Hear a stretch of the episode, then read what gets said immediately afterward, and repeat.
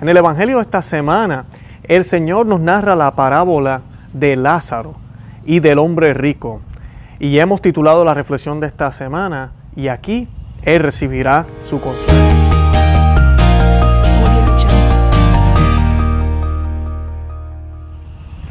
Y nos dice el Evangelio, según San Lucas, capítulo 16, versículos 19 al 31. Jesús dijo a los fariseos, había un hombre rico que se vestía de púrpura y lino finísimo y cada día hacía espléndidos banquetes. A su puerta, cubierto de llagas, yacía un pobre llamado Lázaro, que ansiaba saciarse con lo que caía de la mesa de rico, y hasta los perros iban a lamer sus llagas. El pobre murió y fue llevado por los ángeles al seno de Abraham. El rico también murió y fue sepultado. En la morada de los muertos, en medio de los tormentos, levantó los ojos y vio de lejos a Abraham y a Lázaro junto a él. Entonces exclamó, Padre Abraham, ten piedad de mí y envía a Lázaro para que moje la punta de su dedo en el agua y refresque mi lengua, porque estas llamas me atormentan. Hijo mío, respondió Abraham, recuerda que has recibido tus bienes en vida, y Lázaro en cambio recibió males. Ahora él encuentra aquí su consuelo y tú el tormento. Además, entre ustedes y nosotros se abre un gran abismo, de manera que los que quieren pasar de aquí allá y de allá hacia acá no pueden hacerlo. El rico contestó, Te ruego entonces, Padre, que envíes a Lázaro a la casa de mi padre, porque tengo cinco hermanos. Quiero que él los prevenga, no sea que ellos también caigan en este lugar de tormento. Abraham respondió, Tienen a Moisés y a los profetas, que los escuchen. No, padre Abraham, insistió el rico, pero si alguno de los muertos va a verlos, se arrepentirán. Pero Abraham respondió, si no escuchan a Moisés y a los profetas, aunque resucite alguno de entre los muertos, tampoco se convencerán. Palabra del Señor, gloria a ti, Señor Jesús. Bienvenidos a Conoce, Ama, Vive tu. Les habla su amigo y hermano Luis Román. Y en el Evangelio de este fin de semana, el Señor nos presenta esta hermosa parábola, una de, de las preferidas para muchos, porque tiene tiene un mensaje importantísimo sobre la soberbia y la verdadera humildad. Esas dos cosas. ¿Y por qué las menciono? Porque el Señor aquí y las Sagradas Escrituras nunca condenan las riquezas. A veces malinterpretamos y pensamos, mira, rico se fue al infierno por ser rico y el pobre se fue eh, al cielo por ser pobre. Pues no, esa no es la razón. ¿okay? La razón por la cual el rico se fue al infierno, como nos describe aquí la parábola, es porque rico tenía a Dios dinero en su corazón, no, no, no, tenía a Dios presente en su vida, mucho menos al prójimo. Por eso nos dice la parábola, y es bastante eh, impactante cuando dice que eh, se encontraba en la puerta de la casa del hombre rico, un hombre llamado Lázaro, en la puerta, imagínense, a veces, ¿verdad? no tenemos buenos ojos y no nos damos cuenta cuánto bien podemos hacer con el que tenemos alrededor de nosotros. Pero en esta lectura nos están enseñando, en esta historia, algo muy obvio. Es un hombre con llagas, enfermo, pobre, pidiendo comida. Inclusive le, le grita al hombre rico que necesita comida, está pidiendo limosna ahí. Y el hombre rico todos los días o varias veces pasaba y pasaba y pasaba y no le hacía caso, no le interesaba ayudarlo porque él era rico, él tenía de todo y ese hombre pues mira allá que se, que se, que se muera que tenga el problema que tenga. Y ese es el problema del hombre rico.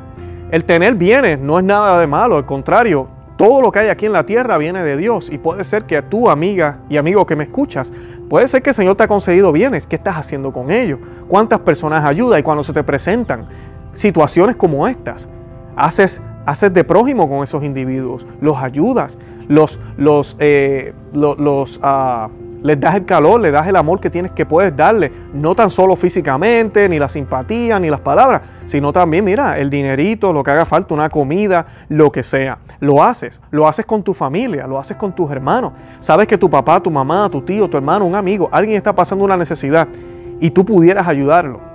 Y a veces comenzamos a dar excusas, no lo voy a ayudar para que aprenda, no lo voy a ayudar porque se metió en esa situación. Y eso es culpa de él. Y mira, tal vez tenemos toda la razón, tenemos toda la razón. En el caso de Lázaro, no era culpa del rico que estuviera enfermo. Él estaba enfermo, le tocó estar enfermo. No sabemos por qué se enfermó, si fue que tocó a alguien, si se contaminó. No sabemos, simplemente le tocó la enfermedad. No sabemos realmente las causas. Asimismo sucede con cualquier problema que tiene alguna otra persona en el mundo. Y nosotros no somos quienes para juzgar eso. Nosotros debemos hacer el bien por ese prójimo y ayudarlo en lo que podamos. Siempre y cuando esa ayuda no haga a la persona empeorar su situación. Aquí me refiero, yo sé que aquí siempre viene el tema de los, de los drogadictos y las personas que piden para su vicio. Ahí debemos tener cautela, es mejor comprarle una comida, en mi opinión, ¿verdad? Es mejor ayudarlos a traerlos en un lugar donde ellos puedan dormir y si Dios lo permite y ellos también quieren, ¿verdad? Y ponen de su parte, ellos puedan romper ese vicio. En eso podemos ayudar. Podemos ayudar también evangelizándolos. Podemos ayudar llevándole su comidita y hablándole de Dios mientras comen. No hay nada más bonito cuando uno lee historias de santos. Y los santos siempre decían, bueno, yo te voy a dar esto, eh, yo te voy a dejar entrar aquí si me escuchas el Evangelio si vienes a misa conmigo. Siempre colocaban lo espiritual. Y yo creo que eso es bien importante. Que cuando hablemos con las personas en la calle, si ayudamos a alguien, pongámosle esas condiciones. Que no sean condiciones para nuestro beneficio, sino para el beneficio del alma de esa persona. Y de esa manera es que nosotros podemos ayudar a las personas, a los individuos, con los bienes que el Señor nos ha dado. Que pueden ser bienes financieros, pero también pueden ser bienes mucho más importantes, que son los bienes que llevan a la santidad a los individuos que son los bienes que pueden tal vez, mira, una sonrisa, la compañía de alguien, todo eso. Así que el rico nunca quiso hacer eso y tuvo oportunidad tras oportunidad tras oportunidad. El Señor nos da los bienes y también nos da los medios para poder utilizar esos bienes en el nombre del Señor, para utilizarlos correctamente nos da a nuestros hijos, nos da a nuestra familia, nos da todo eso. O sea que el problema aquí del hombre rico no es el dinero. El problema aquí del hombre rico es la avaricia, la soberbia, ese, ese afán de tener más, de disfrutar más y de tal vez hasta creerse mejor que el otro por su estatus eh, en la sociedad, por cómo es, por lo que ha logrado hacer y por lo que tiene. En el caso del hombre pobre de Lázaro, el hombre enfermo con las llagas, pidiendo limosna, también aplica la misma idea. Este hombre no fue al cielo por ser pobre. Porque si el Señor no quiere que seamos pobres tampoco, si usted tiene toda, toda la capacidad para salir a trabajar y salir de donde está, si su situación actual no es muy buena, usted tiene el deber de hacer eso. Porque Dios le está dando los recursos, le está dando la salud, la vida, el tiempo, el conocimiento, las personas que llegan a su, a su entorno, para que usted pueda entonces progresar y como decimos en, coloquialmente, echar para adelante, ¿verdad? Económicamente aquí en la tierra. Y también en la santidad es exactamente lo mismo. Nosotros tenemos la riqueza mayor. Cualquier persona que me esté escuchando, si usted es católico, usted es millonario, millonario, billonario diría yo, porque es parte de la iglesia. Y la iglesia tiene el tesoro de tesoros que es la Eucaristía. Así que ahí no nos tenemos que quejar. Pero en el caso de los estatus eh, sociales, si usted está pasando necesidades, ¿cómo usted toma esa necesidad? ¿La toma con amor o la toma con odio? ¿La toma con venganza hacia los que están bien? Entonces empieza a cogerlo con el que, con el que está mal y empieza a tener venganza con el que está mal y quiere que el que está, a mí, con el que tiene más y el que tiene más a usted le cae mal y empieza entonces a ponerle label, como decimos nosotros, a ponerle nombres a las otras estatus y a las otras personas. O usted toma eso con amor y lo asume lo asume y como decimos en Puerto Rico, brega con eso. Hace lo correcto que tiene que hacer con esa situación que le tocó. Inclusive, no necesariamente, en este caso de la parábola son los extremos. Y siempre nos imaginamos a Lázaro pobre toda la vida y al rico rico toda la vida. No sabemos la historia completa. En el caso de nosotros hemos tenido momentos donde estamos bien económicamente y donde no falta nada. Y hay momentos donde faltan las cosas. ¿Cuál ha sido nuestra reacción? ¿Cómo hemos trabajado con eso y si hemos ido a donde el Señor? Y esto es bien importante. Hemos ido a donde el Señor solo cuando tenemos pobreza, pobreza o también vamos cuando estamos ricos, cuando tenemos de todo, cuando estamos cómodos. Esas son las cosas que tenemos que aprender. El Señor tal vez nos saca de esa situación, cómo eso cambió mi vida y cómo me acercó al Señor.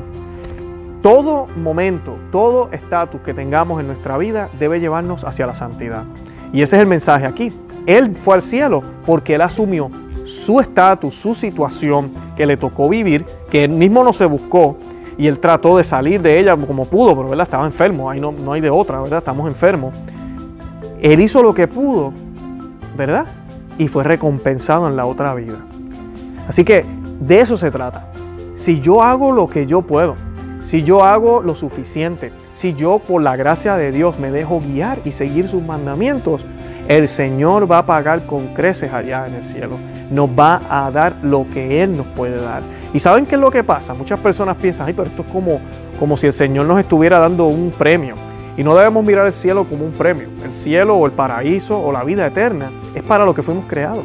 Es para lo que fuimos creados, no es un premio.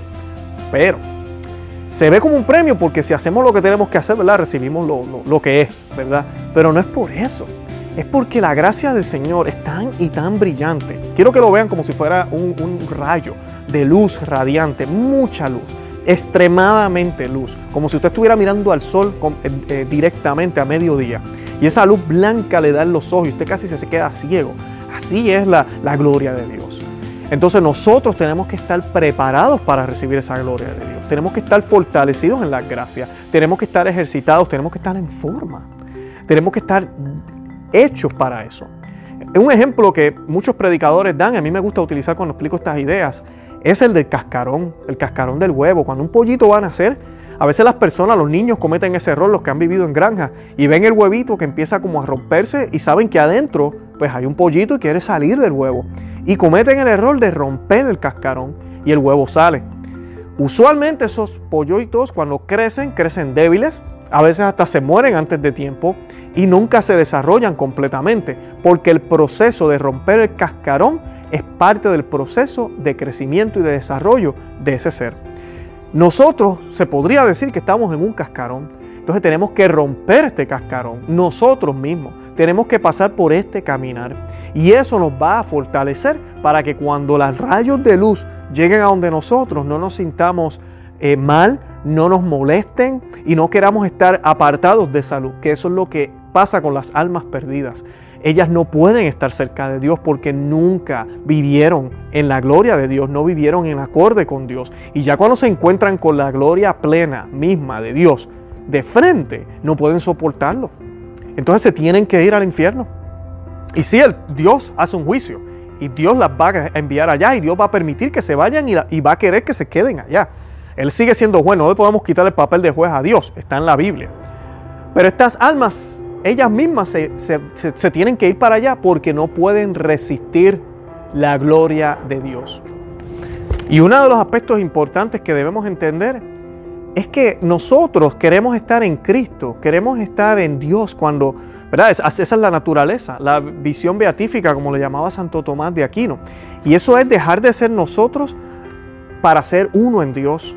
O sea que si yo no estoy dispuesto a dejar de ser yo mismo aquí en la tierra, para entregarme a los demás, para dejar que sea Cristo quien viva en mí y no sea yo, para que sea la obra de Él la que eh, se haga a través de mi cuerpo, de mi alma, de mi ser y de todo lo que yo vivo, ¿cómo yo pretendo que en el cielo voy a poder hacer eso? No lo voy a poder recibir. Va a ser todo lo contrario. Por eso es que aquí nos habla esta economía que dice, tú recibiste bienes en la tierra, por eso ahora recibes males.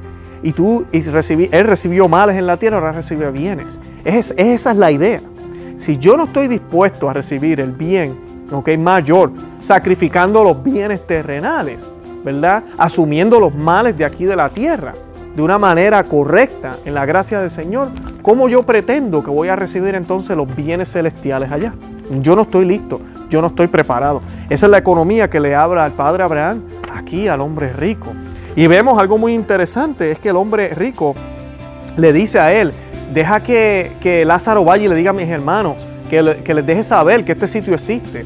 Y esto es bien importante porque esta parábola la dice nuestro Señor Jesucristo.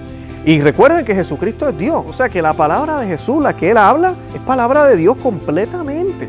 O sea que el infierno existe. Todas estas realidades después de esta vida existen. Hay católicos que piensan que no, que Dios está misericordioso, que a la larga, en algún momento todos nos vamos a salvar. Y eso no es cierto, no es católico, no es bíblico, no es lo que el Señor nos dejó saber. Y aquí lo vemos claramente. Y vemos también que lo triste de esto es que el mismo Lázaro, y así pasará con esa alma, reconoce que, mira, mis hermanos tienen que saber de este lugar, pero ya es muy tarde, ya es muy tarde. Y él le dice, pues envíalo, porque si ven un muerto, tal vez así creen. Y Abraham, y estas son palabras de Cristo, ¿verdad? Les dice, mira, así resucita un muerto, ellos no van a creer. Y así fue. Jesucristo resucitó al tercer día. Y hasta el sol de hoy, los judíos no creen. No creen. Pero así tampoco, no solo los judíos, así ya vemos miles y miles de cristianos y personas que no creen, no creen en el Señor, no creen en Él, porque no les sale, no les da la gana, no quieren escuchar. Yo quisiera leerles aquí lo que San Ambrosio nos dice sobre esta lectura. Y él dice lo siguiente, Lázaro es pobre en esta vida, pero es rico para Dios. Y no se crea Y no se crea que toda pobreza es santa, ni toda riqueza es criminal, sino que así como la lujuria infama las riquezas, así la santidad recomienda la pobreza. Que el hombre apostólico, pobre en la palabra y rico en la fe, puesto que posee la verdadera, no busque la elegancia de las palabras. Las herejías, los errores, ¿verdad? Se han compuesto con muchos evangelios, con muchos evangelios y el fiel pobre conserva únicamente el único evangelio que ha recibido, lo que les estoy hablando ahora. Nosotros en un sentido seremos pobres porque solo creemos en un solo Dios, en una filosofía, en un estilo de vida, uno nada más. Allá afuera hay millones de filosofías, inclusive se nos dicen, tengan, tienes que tener la mente abierta. Y mira que tiene de malo creer un poquito de aquí, un poquito de allá y hacer esto, lo otro y aquello. Mientras más hagas, más te vas a enriquecer. Mientras más creas, tú tienes que estar abierto a las ideas. No existe tal cosa de una sola verdad. Bueno, pues una cosa tiene que ser verdad. La verdad es una, no pueden ser múltiples. Porque una de ellas tiene que ser falsa. Eso lo dice el sentido común, ¿no? Así que nosotros somos pobres en ese sentido, pero somos ricos, ¿verdad? Porque es la verdadera filosofía. La filosofía rica se ha formado muchos dioses y la iglesia pobre solo conoce un único Dios. ¿No es cierto que aquellas riquezas son indigencias y que esta pobreza, la nuestra, es abundancia? Qué lindo, ¿no? Es exactamente eso. Seamos pobres en el Señor. Seamos pobres verdaderamente de corazón y de espíritu, de alma. Y que ojalá el Señor nos llene de su humildad, que podamos imitarle a Él, que podemos imitar a la Santísima Virgen y a todos los santos, para que así podamos gozar de las riquezas prometidas. Bueno, los invito a que visiten nuestro blog conoceamevivetufe.com, que busquen nuestro canal en YouTube, si no nos han visto por YouTube, para que vean mi carota, Conoce, Ama Vive tu Fe. Los que nos quieran escuchar por audio, que nos están viendo en video y los que nos siguen escuchando por audio, suscríbanse al podcast en cualquiera de las aplicaciones de podcast, como Apple Podcast, Spotify, cualquiera de ellas. También estamos en todos los medios sociales, Facebook, Instagram y Twitter, Conoce, Ama Vive tu Fe. Y estamos también enviando las notificaciones por WhatsApp. El enlace está aquí debajo en las notas de este video o de este podcast. Además de que también les tengo el enlace del libro Maná de Aliento para el Cristiano, que es una guía para contrarrestar el desaliento. Un librito que escribí yo, lo escribí con mucho amor y mucho cariño. Mi esposa dice que es un regaño, así que si usted quiere ser regañado, dele clic ahí y yo le voy a estar enviando una copia PDF. De verdad que los amo en el amor de Cristo y Santa María, ora pro nobis.